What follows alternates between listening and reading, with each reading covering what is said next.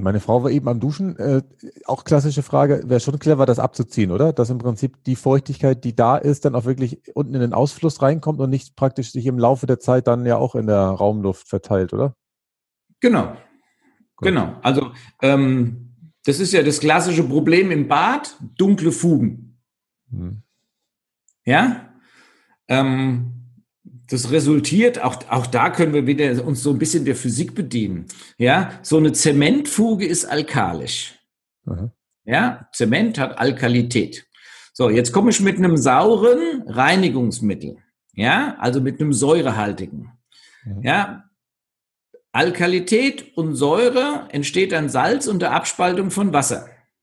Das heißt, jetzt lagert sich Salz in den Fugen ab, das wieder dazu führt, dass die Fuge hygroskopisch wird und länger die Feuchtigkeit hält. Mhm. Ja, wenn da länger Feuchtigkeit drin steht, kann die Spore an der Stelle jetzt wieder wachsen und irgendwann wird die Fuge wieder schwarz.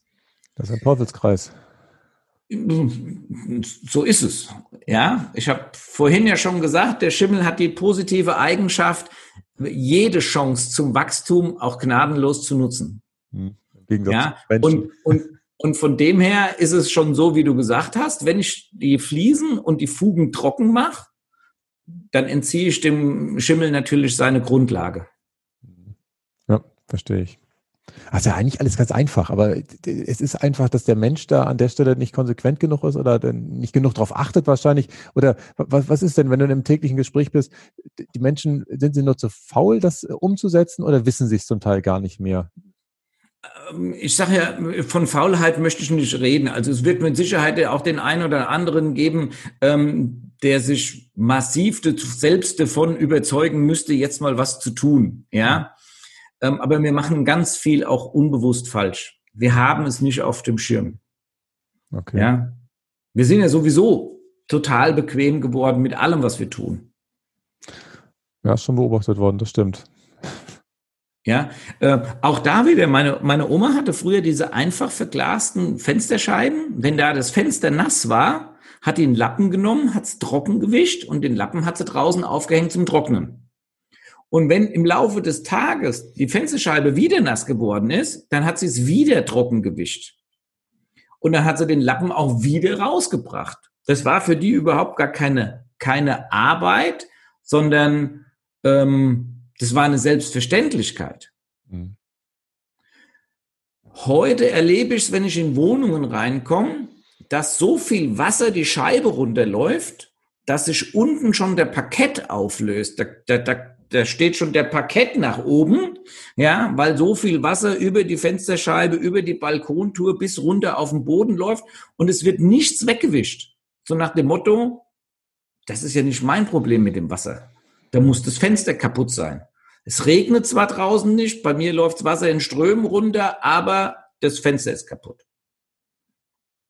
Und das, und, und das ist dann natürlich auch, ja.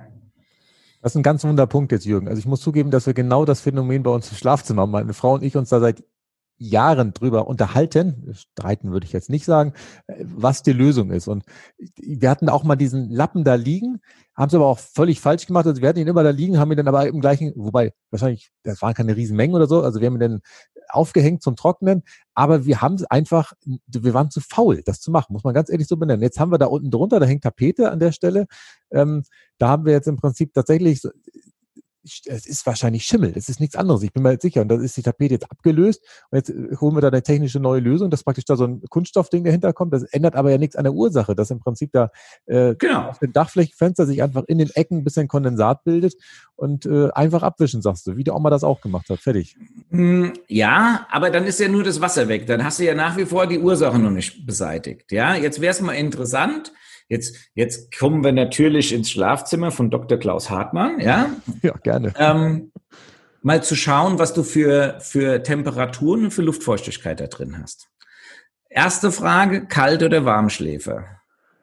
Meine Frau macht es warm, ich mag es kalt. Also wir haben am Thermostat. Ja, ist die Heizung an oder aus? Die ist überwiegend aus. Also wir haben Fußbodenheizung und der Thermostat steht meistens so auf 19 bis 20 Grad. Aber das Ding also die Tür ist meistens offen, deswegen kommt aus dem Flur warme Luft rein. Also wahrscheinlich sind da immer noch irgendwie 21 Grad, würde ich mal behaupten. Aber die Heizung an sich ist aus da drin. Gut. Ähm, ich sage immer, wer nachts kalt schläft, muss tagsüber heizen. Okay, jetzt ist aber spannend. Weil, weil die Feuchtigkeit muss hier raus.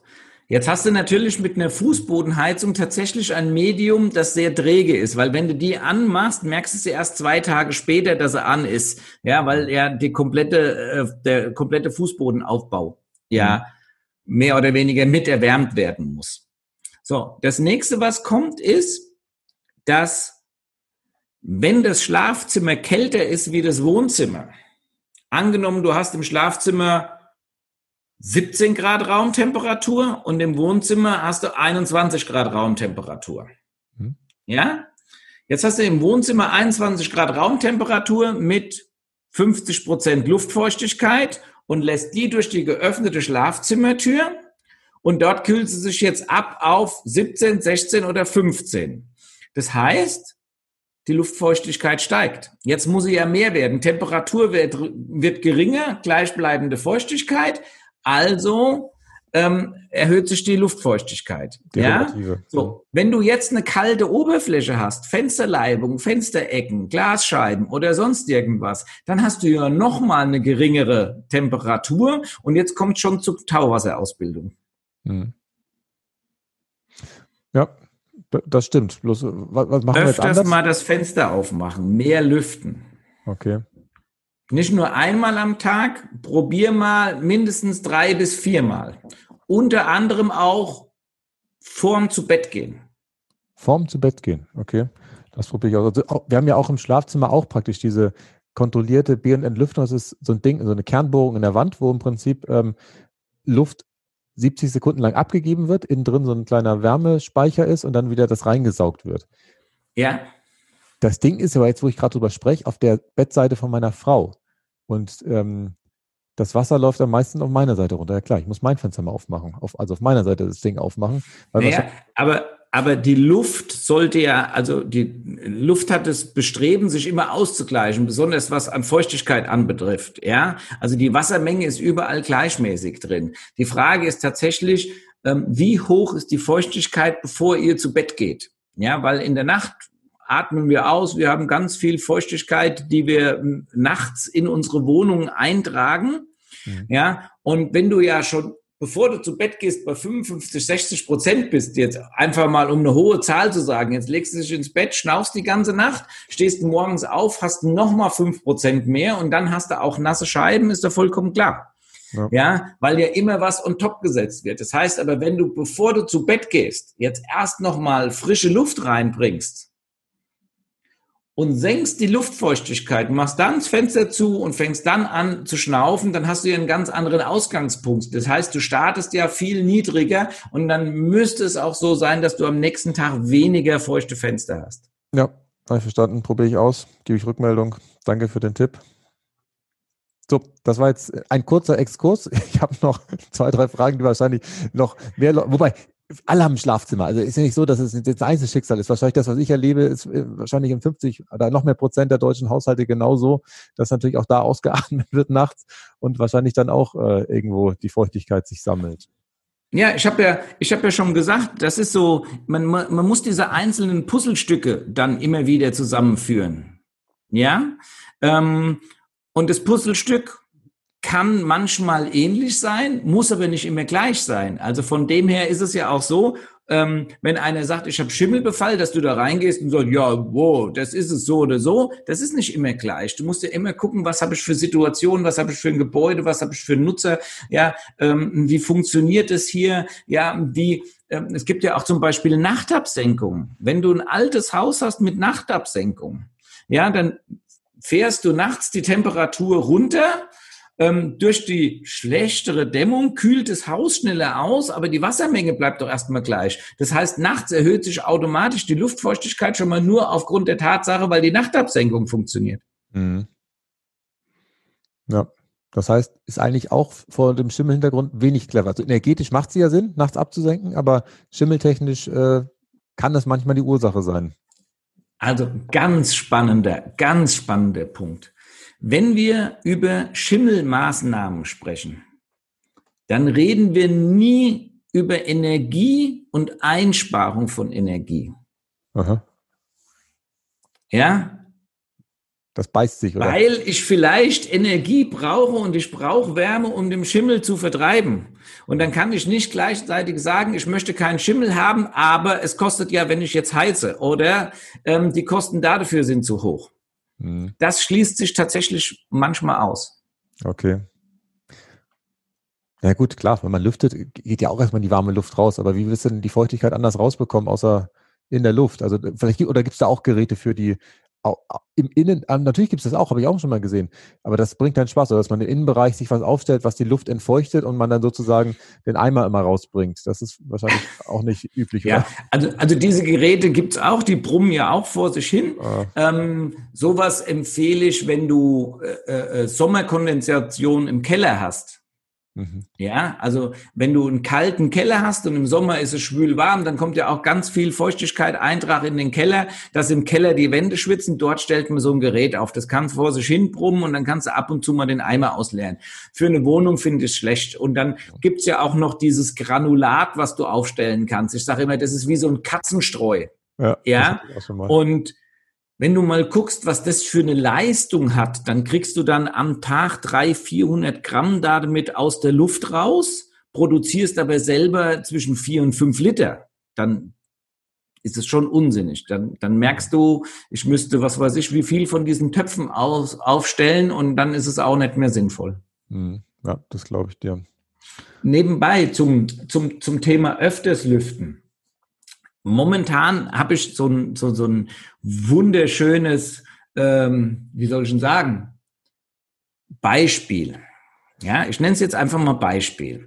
Wir haben auf der einen Seite Wohnräume und wir haben ja Gesetzgeber beziehungsweise Richter, die aufgrund der Gesetzgebung sagen, mehr wie dreimal lüften am Tag ist nicht zumutbar. Ja, da kommt es ja auch her, wenn du berufstätig bist, lüftest du einmal morgens vorm Auf, nach dem Aufstehen, einmal, wenn du von der Arbeit nach Hause kommst und einmal lüftest du, bevor du zu Bett gehst. Mhm. Das ist ja so diese Faustformel von dreimal Lüften am Tag. Gleichzeitig haben wir eine Arbeitsstättenverordnung, die sich ja gerade in Bezug auf Büroräume auch mit dem Thema Lüften beschäftigt. Die Arbeitsstättenverordnung sagt, wenn du einen Büroraum hast, 12 bis 13 Quadratmeter mit einer Person belegt, dann musst du jede Stunde das Fenster aufmachen. Jede Stunde? Okay. So steht es in der Arbeitsstättenverordnung drin. Meetingräume alle 20 Minuten. So, und jetzt entsteht doch was ganz Spannendes. Wenn ich aus meinem 12 Quadratmeter großen Büro ein 24 Quadratmeter großes Büro mache und wenn ich aus meinem ähm, Partner auf der Arbeit, ein Partner in meinem Leben mache und jetzt mache ich aus meinem PC noch einen Fernseher, dann habe ich ein Wohnzimmer, eine Wohnzimmersituation.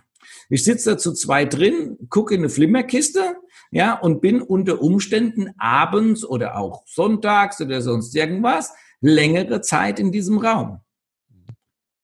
Jetzt muss ich aber komischerweise gar kein Fenster aufmachen, weil der Richter ja sagt, mehr wie dreimal ist nicht zumutbar. Der Hintergrund bei der Arbeitsstättenverordnung ist aber, dass die sagen, auf der Arbeit soll es uns nicht schlecht gehen, wir sollen keine Kopfschmerzen bekommen, keine Befindlichkeitsstörungen und so weiter und so fort. Deswegen brauchen wir Sauerstoff. Mhm.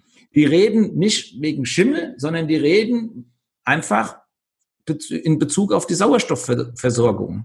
Fenster aufmachen, bringt frische Luft rein, ja, und, das ausgeatmete CO2 nach außen. Wenn ich noch einen Drucker da drin habe, der vielleicht auch noch ein paar Schwebstoffe mit in die Luft abgibt, werden ja sogenannte Schadstoffe aus der Luft rausgeführt. Was mache ich denn jetzt eigentlich, wenn ich zu Corona-Zeiten im Homeoffice bin? Muss ich jetzt jede Stunde lüften oder nur dreimal am Tag, weil ich bin ja zu Hause?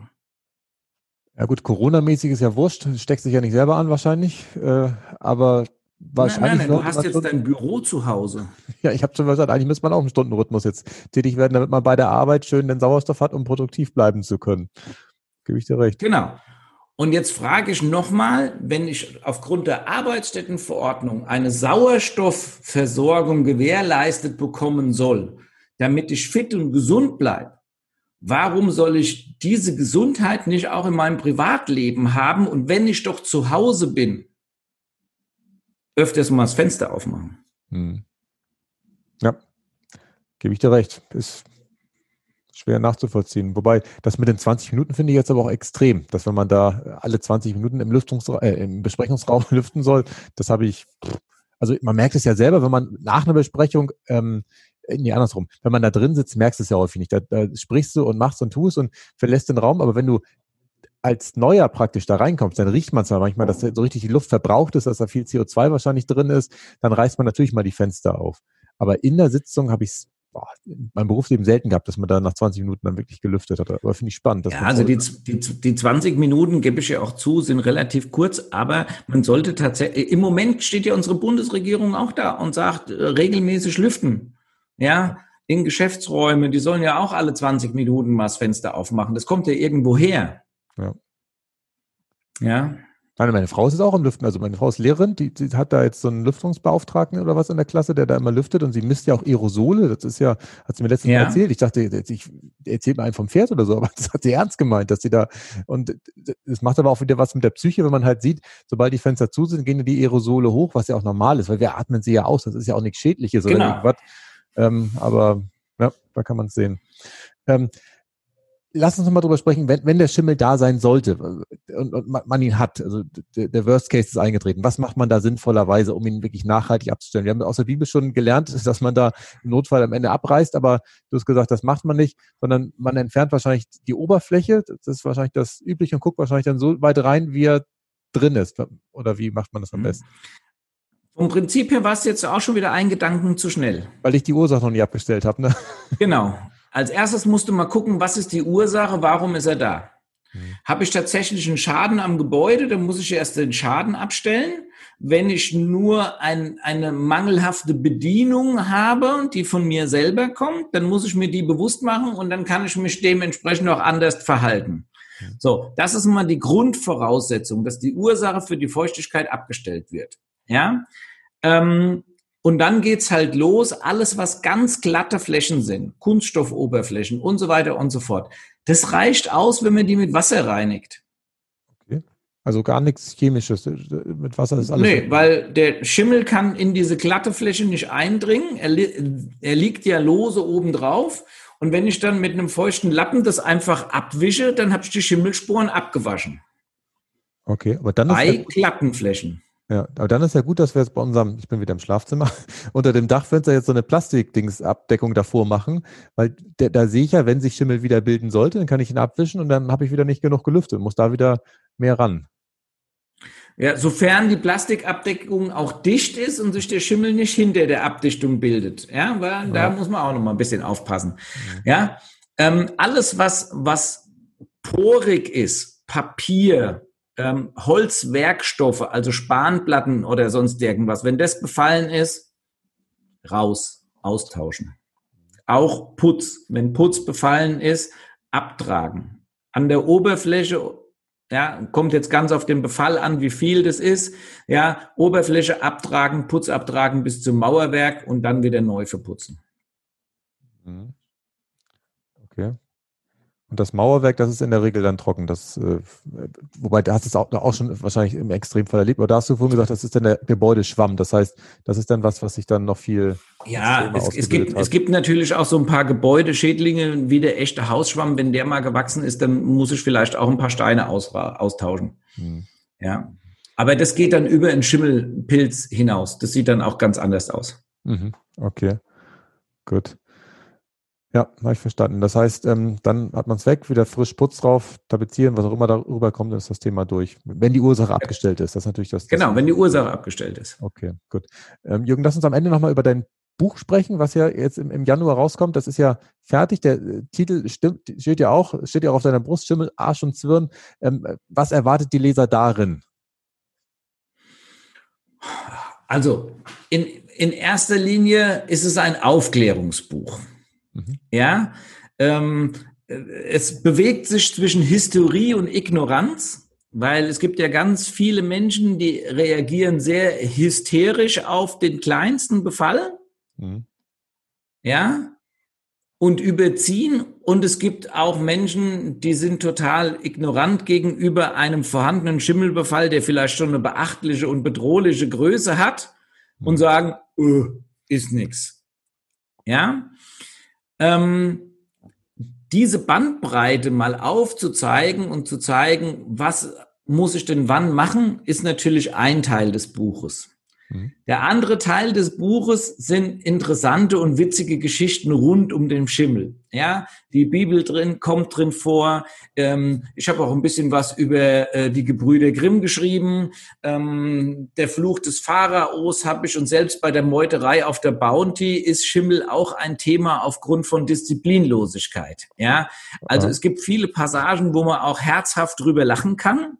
Es ist, ich sage einfach mal, es ist humorvoll, unterhaltsam geschrieben und es hat natürlich noch den angenehmen Nebeneffekt, dass es unwahrscheinlich viel Aufklärung zu diesem Thema gibt. Ja, weil es ist nicht ein Buch für jemanden, der jetzt Schimmel hat, sondern es ist auch ein, ein Buch für jemanden, der keinen Schimmel haben möchte. Letztendlich ist es ein Buch für jeder, der wohnt. Und äh, diese ganzen Veränderungsprozesse, die wir so in unserem Leben haben, ja, die halt eventuell zu einem Schimmelfall führen können, die habe ich da drin alle so ein bisschen beschrieben. Mhm. Sehr schön, super. Und es deuten sich auch schon erste TV-Auftritte an. Da, bist du äh, ja auch schon ein, ein, gefragter Mann mittlerweile. Wie fühlt sich das an, wenn du dann da der breiten Öffentlichkeit auch wirklich da Rede und Antwort stehen darfst? Naja, als, so als Experte in der Öffentlichkeit wahrgenommen zu werden, tut natürlich auch der Seele gut, ja. Und ähm, gerade wenn jetzt Fernsehsender sagen, oh, das Buch kommt raus, wir würden gerne zum Buch mit Ihnen mal etwas drehen, wir würden ganz gerne Ihre Expertise da nochmal herausstellen, dann zeigt es ja, dass das ein, ein Thema ist, das einfach den, den, den Nerv der Zeitalter, des Zeitalters äh, trifft. Ja, ähm, Ich sage zwar immer, Schimmel ist kein Problem der Neuzeit. Wie gesagt, es gibt ihn ja schon immer, aber komischerweise haben wir gerade jetzt unwahrscheinlich damit zu kämpfen. Ja, es kommt ganz, ganz oft vor, dass die Leute einfach dastehen und überhaupt gar nicht wissen, wieso, warum ist der jetzt da. Und das liegt halt unter anderem daran, weil wir auch verlernt haben, wie richtiges Wohnen funktioniert und wie das funktioniert, steht auch in dem Buch drin. Okay. Sehr gut, super. Jürgen, ich sage vielen Dank für das Gespräch. Ähm, hast du noch irgendein Anni, wie kann man dich am besten erreichen? Äh, über die Homepage oder was ist der Weg, wo du sagst, äh, so bin ich eigentlich am besten? Ja, also Homepage funktioniert ja ganz gut, www.jürgen-jörges.de. Ja, dann findest du mich aber auch in Facebook und genauso auf Instagram. Das funktioniert auch alles. Und auf Facebook habe ich auch eine eigene Gruppe, die auch heißt Schimmel, Arsch und Zwirn. Und da darf gern jeder beitreten. Ja, im Moment ähm, gibt es dort so ein bisschen einen Countdown, bis das Buch dann endlich draußen ist. Aha. Da tue ich schon ein bisschen Information immer, immer ähm, so einstreuen oder was ich momentan immer wieder so mache. Auch da werde ich wahrscheinlich ähm, unseren heutigen Podcast-Aufnahme werde ich da schon schon verlinken und, und sagen, dass wir die äh, aufgenommen haben. Einfach, dass die, dass diese äh, Teilnehmer in der Gruppe so ein bisschen merken, was sich alles um dieses Thema Schimmel so tut. Ja. Und danach soll es natürlich auch eine Plattform sein, wo man sich austauschen kann, wo man eben genauso wie du sagt, ähm, ich habe da eine Stelle, wie sieht denn das jetzt eigentlich aus? Ja, muss ich mir da Gedanken machen, brauche ich einen Fachmann und so? Und dann kann man sich da auch vielleicht mal schon mal den einfachen Rat holen. Aber online geht das noch nicht, oder du fährst schon immer dahin. Das ist nicht so, dass das mittlerweile. Genau, ja. Das, äh, on, das, was es demnächst online geben wird, ist so, so, eine, so eine Erstaufklärung, ja, weil das, was ich ja auf jeder Baustelle und bei jedem Ortstermin immer wieder mache, ist erstmal so die Grundparameter gerade rücken, dass jeder mal weiß, warum erzähle ich das jetzt und warum messe ich hier die Feuchtigkeit und da die Temperatur und warum messe ich auch nochmal die Temperatur an der Stelle, ja. Mhm. Und ähm, das, das werde ich demnächst online auch zur Verfügung stellen, dass man schon mal diese Basics für sich so einordnen kann und, und kann sich dann noch entscheiden, brauche ich einen Sachverständiger oder gehe ich das Thema anders an. Okay, super, sehr schön. Jürgen, ich sage vielen Dank. Gibt es noch irgendein Abschlussstatement, dass du sagst, okay, das muss jetzt noch gesagt werden, da haben wir heute noch gar nicht äh, drüber gesprochen oder hast du alles äh, erzählt, was du loswerden wolltest heute? Ach, es gibt zum Thema Schimmel so viel noch zu sagen, aber ähm, wenn, wenn du mich so fragst, dann gebe ich noch ein, ein Special Hack ja, ähm, für alle junge Eltern. Mit eines der größten Schimmelprobleme liegt in der Quietscheente. Es gibt ein ganzes Kapitel, das heißt bei mir die Gefahr der Quietscheente, weil die Quietscheente, die wird ja immer mit ins Wasser genommen. Und was man mit so einer Quietscheente im Wasser nicht machen darf, ist draufdrücken. Weil dann kommt Wasser in die Ente und dort kommt es nicht mehr raus. Dann gammelt das Wasser relativ schnell und es kommt zu einem Schimmelbefall in der Quietscheente. Und die besorgten Eltern, die ja immer dastehen, wenn sie den kleinen Fleck an der Wand sehen, sagen ja sofort, das ist giftig und mein Kind und Hilfe und so weiter und so fort. Aber das Kind wird ja nie an diese Stelle an die Wand kommen. Wenn die Quietscheente verschimmelt ist, das wächst unten direkt aus diesem Quietscheloch, wächst es raus. Das wird aber nicht beachtet und die Kinder dürfen nach wie vor mit der Ente spielen und dran rumlecken bis zum Umfallen. Ja? Und was keiner weiß, es gibt ein technisches Merkblatt einer Quietscheente. Nein. Doch, es gibt, wir sind in Deutschland, es gibt für alles technische Merkblätter. Das heißt, wenn du eine Quietscheente mit in die Badewanne nehmen musst, oder möchtest, musst du unten ein Stückchen Klebestreifen, Tesafilm, auf die Ende draufkleben, dass kein Wasser ins Innere gelangt. Aha. Ich bin total. Es gibt auch aber auch, wir haben für uns, für draußen, für ein, ich fast gesagt, Swimmingpool, also wenn wir im, im, Sommer da das Ding aufstellen, unsere Mini zwei Meter Durchmesser, da gibt's ja auch so Wassertiere, wo man das Wasser extra reinsaugt und damit dann spritzen kann. Und ja das ist doch genau das Gleiche. Also dann ist ja der. Ja, vom, vom Prinzip ja, vom Prinzip ja. Wenn man die Dinge nicht auseinander machen kann, dass die dann innen vollständig austrocknen, dann ist nur eine Frage der Zeit, bis da auch der Gammel drin ist. Ja. Okay. Und da soll man, bei der Quietschente verstehe ich es ja sogar noch, dass man da was rüber macht, weil das Ding quietscht ja auch nicht mehr unter Wasser. Also das ist ja nur über Wasser, dass das Ding quietscht. Aber bei meinen äh, Wassertieren, mit denen wir uns dann anspritzen, das heißt, wir schießen uns wahrscheinlich so einen, so einen Schimmelstrahl ins Auge dann, was dann da rauskommt. Ja. Nee, wie gesagt, es kommt jetzt ganz drauf an, wie das Gerät konzipiert ist. Wenn das ja innen austrocknen kann, ja, und, und abtrocknet, dann wächst halt auch kein Schimmel. Und wenn du, wenn du jeden Tag damit arbeitest, dann ist es natürlich auch kein Problem, ja, weil der Schimmelbefall braucht ja ein paar Tage, ja. Mhm. Also im, im, im Sommer ähm, sollte das bei täglicher Nutzung im Pool kein Problem sein. Ja, die Quietscheende, die wird ja wahrscheinlich immer einmal benutzt und dann wird die wieder irgendwo hingestellt und dann steht sie wieder ein paar Tage und und ähm, ja, ich, ich kenne ich kenne tatsächlich Bilder von von da komme ich irgendwo ins Badezimmer und sehe, oh Quietscheende, dann fasst man da so hin, guckt das Ding von unten an, so, uh, schnell wieder hinstellen. Ja. Ehrlich.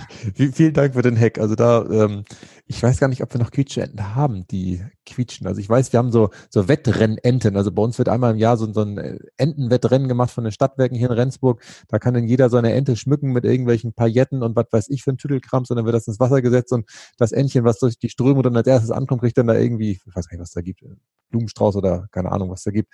Und die haben wir aber auch zu Hause. Da weiß ich aber gar nicht, ob die als Wettrennente unten überhaupt noch diesen, äh, diese Öffnung haben, ob die komplett geschlossen sind. Da gucke ich nachher mal Ja, nach. wahrscheinlich schon. Schwimmen tun die ja auch so und unterwegs drückt die ja auch keiner. Nee, das stimmt. Ja. Das stimmt.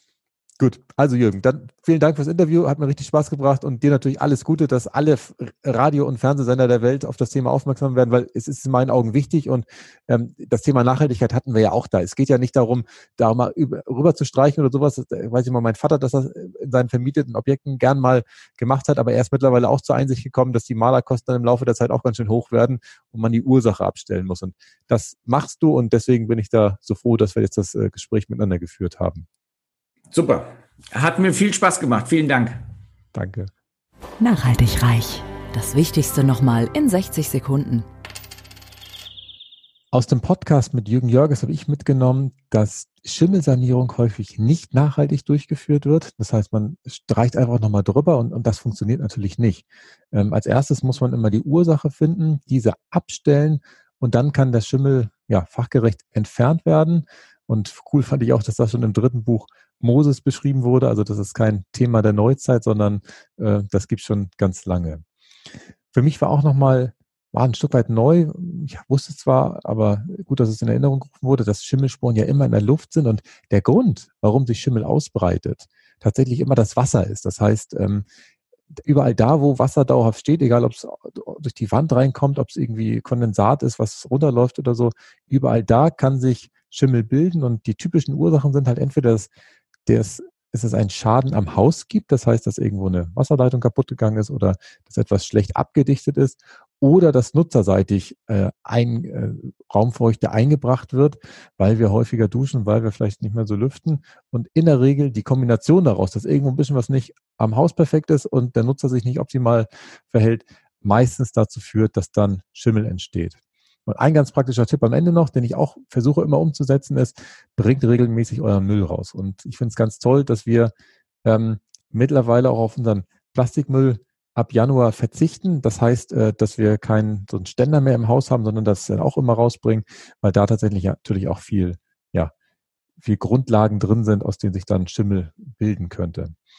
Ich hoffe sehr, dass euch die heutige Folge zum Thema Schimmel wieder gefallen hat und ihr für euer Leben was mitnehmen konntet. Ich bin gespannt auf eure Fragen und Rückmeldungen, die ihr mir gerne bei Instagram schreiben könnt. Bis zum nächsten Mal. Tschüss. Nachhaltig reich. Kein erhobener Zeigefinger, eher ein Blick für die Möglichkeiten. Und mehr Möglichkeiten findest du im www auf klaushartmann.de.